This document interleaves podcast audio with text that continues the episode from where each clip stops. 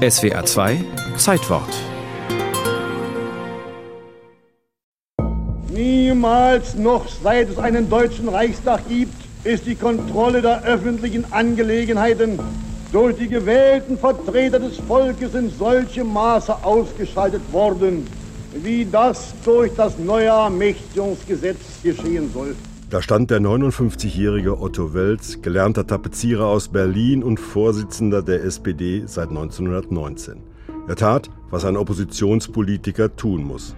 Er widersprach der Regierung, nur dass diese Regierung Widerspruch mit Verfolgung, Haft oder Tod bestrafte. Der Kölner Historiker Dr. Jürgen Mittag. Das Verdienst ist seine Rolle in den ersten Monaten 1933, insbesondere seine berühmte Rede am 23. März im Reichstag, in der er angesichts der Drohkulisse, die die Nationalsozialisten aufgebaut haben, doch eine sehr mutige, eine sehr tapfere und letztendlich die letzte freie Rede, die im Reichstag gehalten werden konnte, für die Sozialdemokratie in den Raum gestellt hat. Dabei wusste der erfahrene Otto Wels, dass die Demokratie verloren war. 28 Mitglieder seiner Fraktion und alle kommunistischen Abgeordneten saßen bereits in Haft oder befanden sich auf der Flucht. Und Reichskanzler Adolf Hitler machte allen Parlamentariern klar, hier und heute endete die Weimarer Republik. Es würde dem Sinn der nationalen Erhebung widersprechen, sollte die Regierung sich für ihre Maßnahmen von Fall zu Fall die Genehmigung des Reichstags erhandeln und erbitten.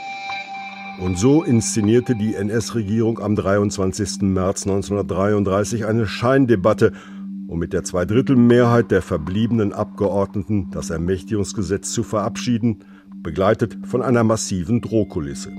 Hinter dem Rednerpult hing bereits eine überdimensionale Hakenkreuzfahne und im Plenarsaal patrouillierten bewaffnete SA- und SS-Männer. Der damalige SPD-Abgeordnete Arthur Mertins erinnerte sich später, da ich als junger Abgeordneter in der hintersten Bankreihe saß, war es mir wirklich ein bisschen unheimlich, dass hinter mir ein SS-Mann mit der Pistole im Gurt stand. War es Angst und Einschüchterung oder die vage Hoffnung, im NS-Machtapparat irgendwie politisch zu überleben? Jedenfalls verhalfen die bürgerlichen Oppositionsparteien dem Ermächtigungsgesetz zu seiner Zweidrittelmehrheit. Die liberale Deutsche Staatspartei, unter ihnen Theodor Heuss, der erste Bundespräsident nach dem Krieg, stimmte genauso zu wie das katholische Zentrum. Und so blieb Otto Wels der einsame Rufer, der die aufziehenden Schrecken der NS-Herrschaft, aber auch die Selbstachtung seiner Partei in einem einzigen Satz festhielt. Freiheit und Leben kann man uns nehmen die Ehre nicht. Das traf den Nerv. Hitler reagierte auf die Rede von Otto Wels mit Wut und Verachtung. Ich glaube, dass Sie für dieses Gesetz nicht stimmen, weil Ihrer innersten Mentalität nach die Absicht Ihnen unbegreiflich ist. Ich will auch gar nicht, dass Sie dafür stimmen. Deutschland soll frei werden, aber nicht noch ich. Die Gewerkschaften wurden im Mai 1933 zerschlagen, die SPD im Juni verboten. Wels floh über das Saarland erst nach Prag, wo er die Exil-SPD aufbaute, und dann 1938 nach Paris. Hier starb er ein Jahr später.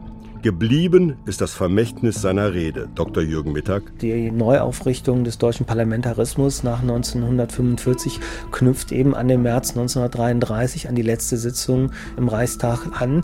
Nicht zuletzt aufgrund der Rede von Otto Wels konnten die Deutschen nach 1945 dann auch wieder mit dem Bewusstsein auftreten, dass sich nicht alle Menschen dem Nationalsozialismus unterworfen haben.